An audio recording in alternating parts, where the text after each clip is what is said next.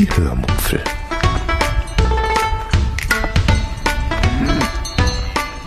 Aus dem Tagebuch einer Allgäuerin.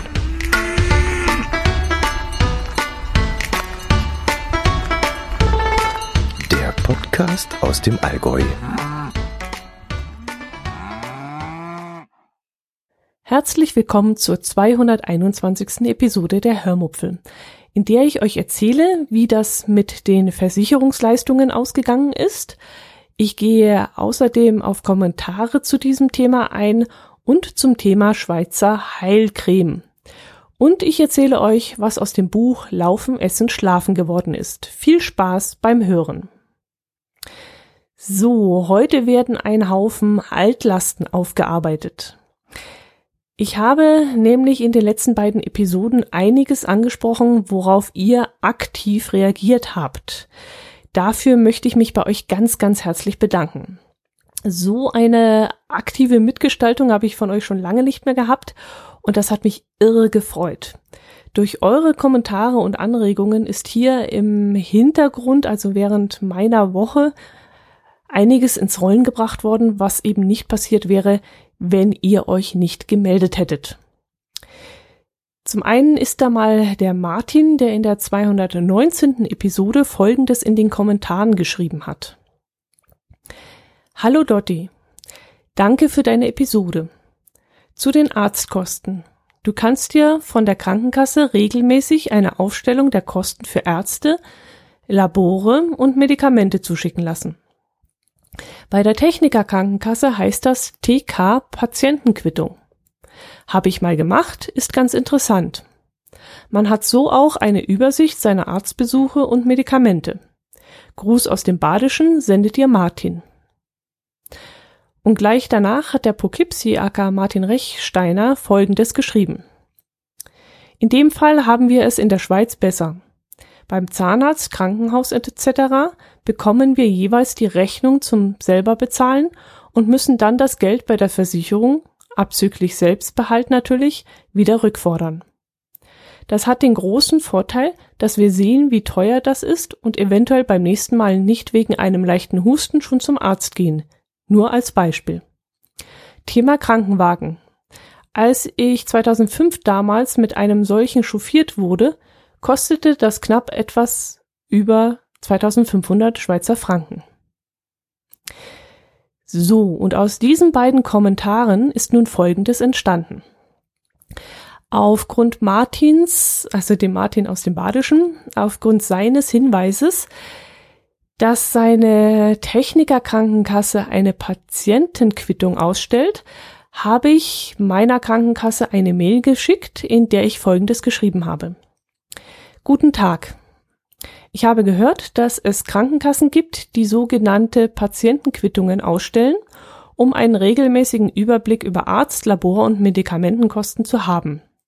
Gibt es diese Möglichkeit auch bei Ihnen? Der Hintergrund ist folgendes. Es interessiert mich, welche Leistungen bei diversen Arztbehandlungen abgerechnet wurden. Mit freundlichen Grüßen. Jetzt habe ich mich in der Mail vielleicht ein bisschen undeutlich ausgedrückt, aber naja, hört einfach selbst. Ich habe dann auf diese Mail hin erst einmal überhaupt keine Reaktion bekommen. Eine ganze Woche passierte erst einmal gar nichts. Da wollte ich mich dann schon noch einmal hinsetzen und dieses Schreiben noch einmal an eine andere Adresse schicken, als ich just an diesem Tag plötzlich doch noch Post von meiner Krankenkasse bekam.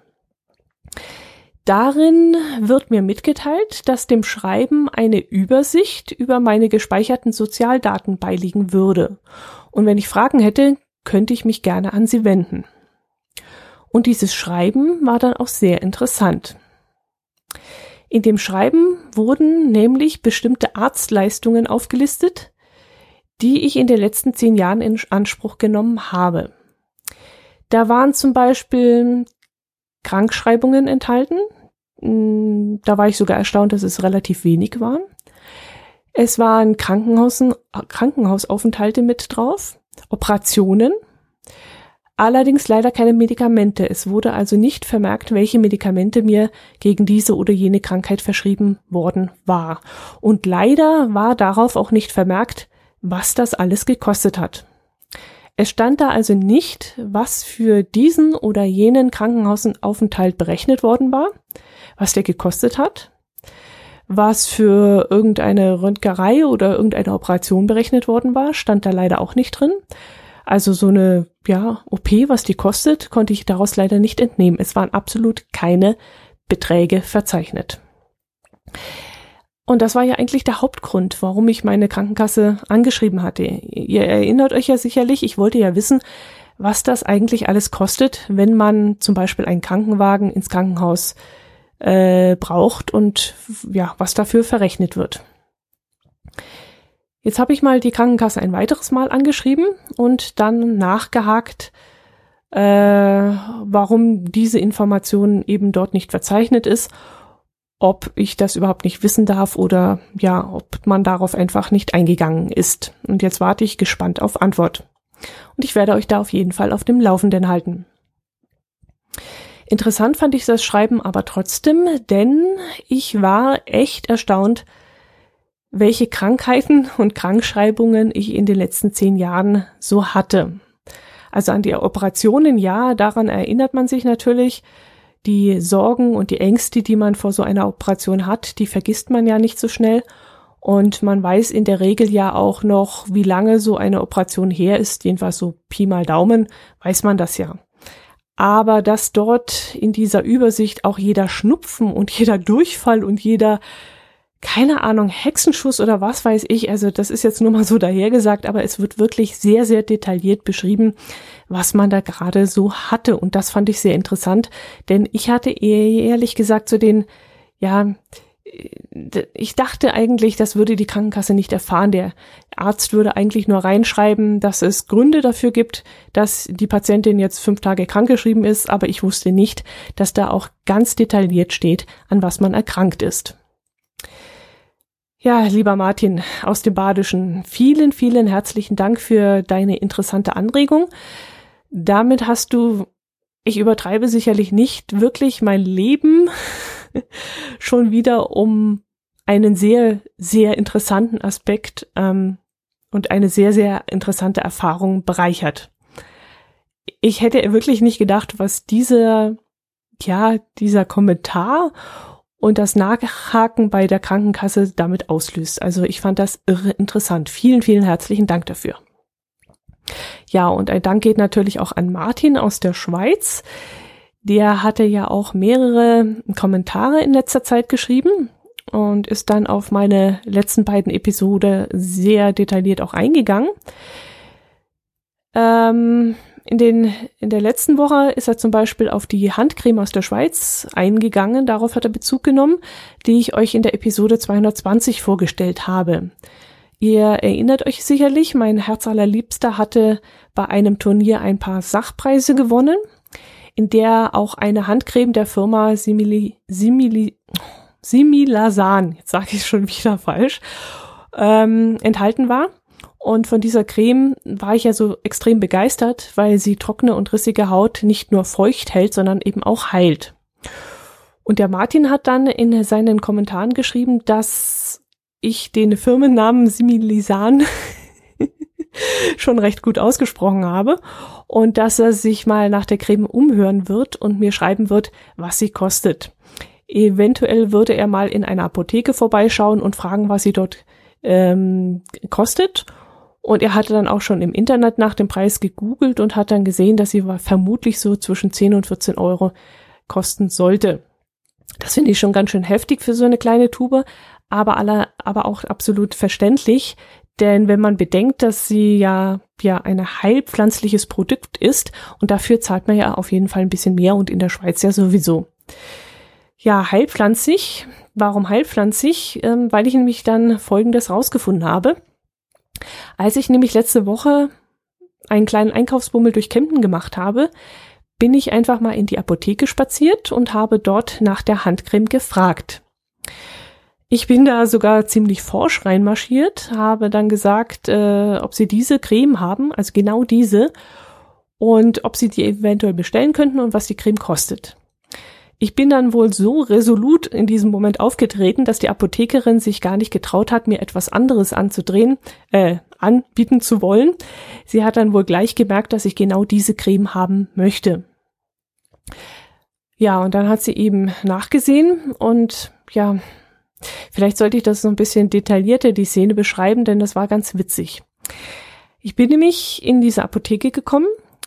Die Apothekerin sprach mich an, ob sie mir helfen kann, und ich sagte dann, ich suche von der Firma Simile, Simi, glaub es nicht, Similasan diese Handcreme. Verkaufen Sie die, können Sie die bestellen, was kostet die? So bin ich auf die Frau losgegangen. Dann ist die Apothekerin zu ihrem Computer, äh, meinte dann, sie würde die Creme auf jeden Fall schon kennen. Die Nachfrage nach dieser Creme sei sogar sehr groß und sie hätte schon oft etwas davon gehört. Die Creme sei auch ähm, homöopathisch, hat sie nicht gesagt. Nein, mh, mm, äh, Heilpraktiker hat sie in diesem Zusammenhang auch nicht erwähnt, Alternativmedizin auch nicht. Äh, was hat sie denn da gesagt? Sie hat einen ganz bestimmten Ausdruck benannt. Ich glaube, das war dieser heilpflanzlich. Ja, ich glaube, das muss es gewesen sein. Ähm, deswegen kam ich ja. Also er, sie nannte es irgendwie ähm, Creme auf eine heilpflanzliche Basis, genau. Ähm, sie hat mir dann gesagt, dass sie diese Creme zwar mit ihrer Dat in ihrer Datenbank hat, sie aber leider keine bestellen könnte. Es wäre für ihre Apotheke einfach nicht lieferbar. Ich müsste mir die Creme dann wohl übers Internet bestellen. Und ja, da war es dann wieder dieses kleine Problem. Äh, es stand in diesem Fall 1 zu 0 fürs Internet. Und wir haben ja auch schon oft, öfters darüber geredet, dass man ja den Klick eigentlich in der Stadt lassen sollte. Aber in diesem Fall ist das gar nicht möglich. Man muss also das Internet aufsuchen, um an diese Creme ranzukommen. Ein ähnliches Prozedere ereignete sich dann am nächsten Tag, als ich in einer anderen Apotheke ebenfalls nach dieser Handcreme gefragt habe inhaltlich äh, bekam ich dann die gleiche Antwort. Allerdings hieß es hier, dass die Creme überhaupt nicht in Deutschland erhältlich sei. Also weder in ihrer Apotheke noch sonst wo in einer anderen Apotheke. Sie sei gar nicht in Deutschland erhältlich und ich müsste da wohl ins Internet gehen und äh, die Creme über eine Schweizer Firma bestellen, eben im Ausland. Jetzt ist es so, dass ich mich mal mit meinem Herz allerliebsten terminli terminlich mal abgleichen muss, wann er das nächste Mal ein Turnier in der Schweiz hat und ob er dann vielleicht in einer Apotheke diese Creme besorgen kann. Das wird vielleicht relativ schwierig, weil ähm, die Jungs natürlich an so einem Turniertag einen engen Zeitplan haben.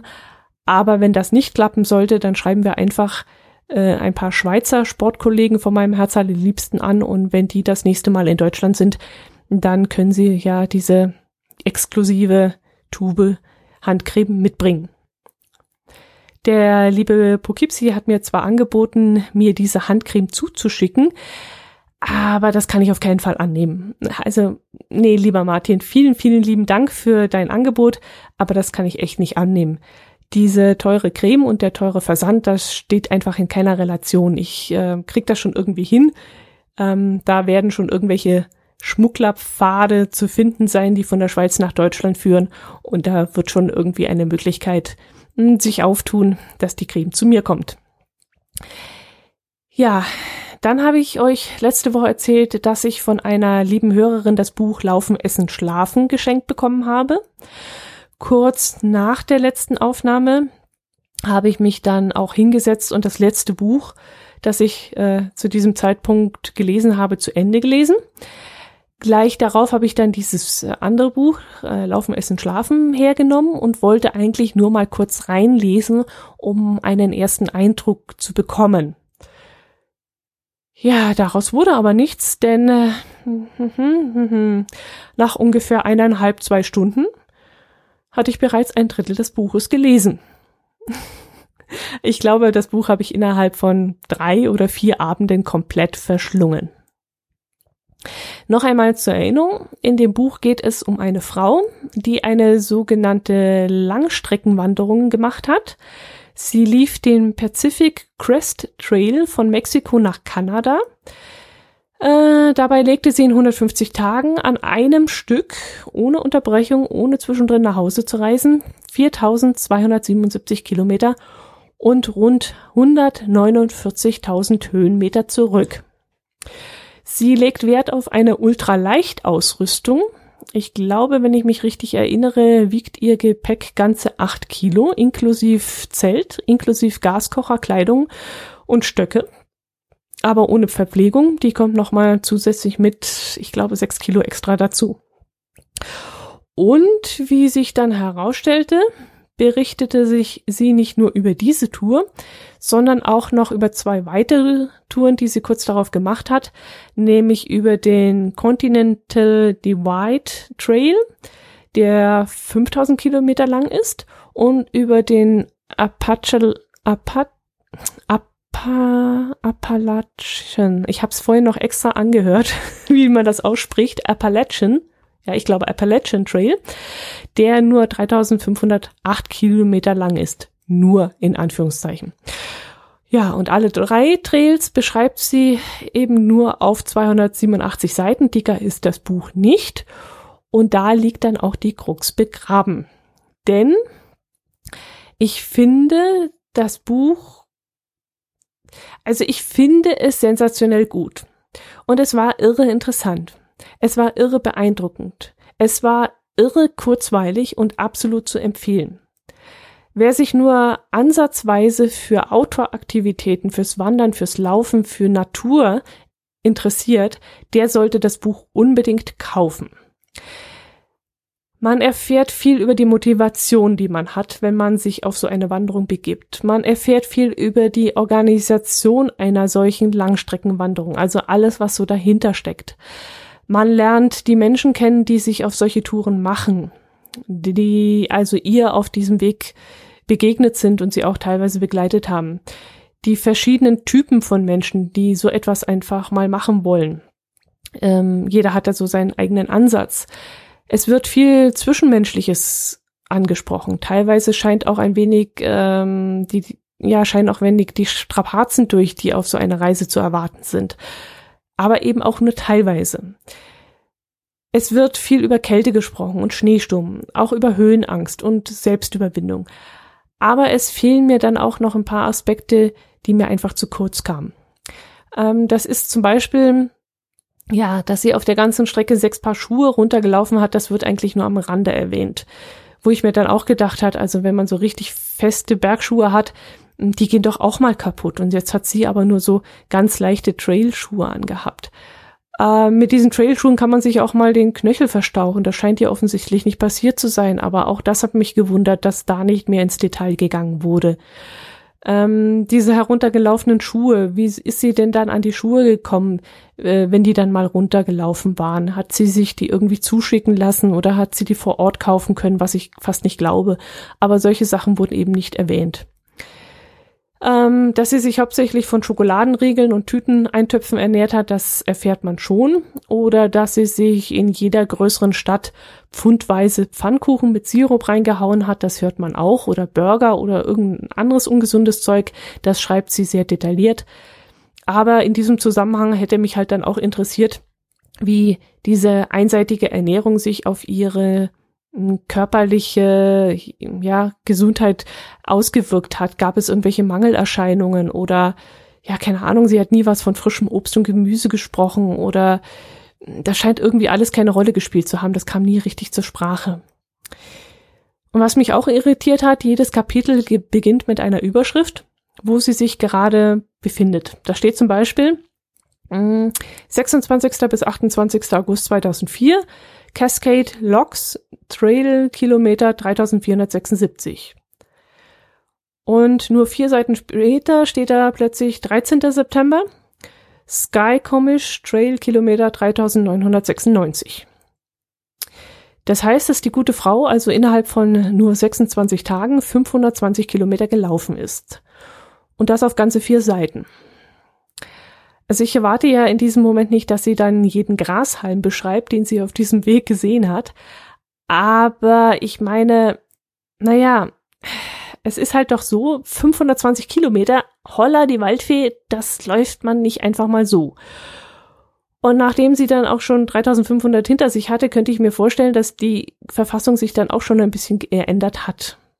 Da läuft man sich vielleicht mal eine Blase. Da bekommt man vielleicht mal eine Erkältung, vielleicht Durchfall hat man vielleicht mal Krämpfe oder Muskelkater. Und auch die Gedanken, die einem da durch den Kopf spüren. Ich meine, das ist ja schon fast ein meditativer Lauf, den man da macht, und da muss doch einiges in den Kopf kommen, was man so ein ganzes Leben lang nicht drüber nachgedacht hat. Über Sonnenbrände oder äh, ob sie mal Ausrüstungsgegenstände verloren hat oder es gibt doch so viele tausend Dinge, die man auf 520 Kilometer laufenderweise erlebt hat und für den Leser kratzt sie da eigentlich nur an der Oberfläche und geht da nicht sehr detailliert ein. Ja, was ich damit sagen möchte, mm, auf diesen, was habe ich vorhin gesagt, 287 Seiten, was das Buch da wohl hat, ähm, waren das so viel? Oder waren es 302? Ich hol's gerade mal her, es liegt gerade hier. Ja, 287 Seiten. Könnte man wesentlich mehr in die Tiefe gehen. Dafür hätte sie dann die anderen Trails unter den Tisch fallen lassen können. Die haben sich nämlich nur unwesentlich von dem ersten unterschieden.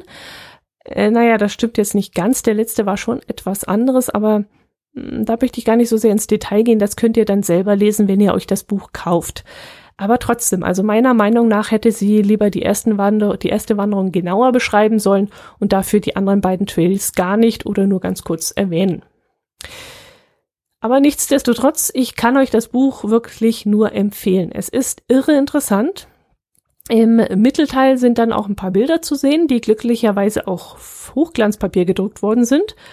Also wenn da nur irgendwelche grobkörnigen Schwarz-Weiß äh, 251 dpi-Bilder abgedruckt worden wären, dann wäre das dem Ganzen nicht dem Buch gerecht gewesen. Also da bin ich schon ganz froh, dass die wirklich das Ganze in Hochklassik gemacht haben und auf sehr gutem Papier gedruckt haben. Und die Bilder sind auch sehr, sehr anschaulich. Man sieht viel von ihr und auch von ihren mh, mm, Begegnungen auf dem Trail.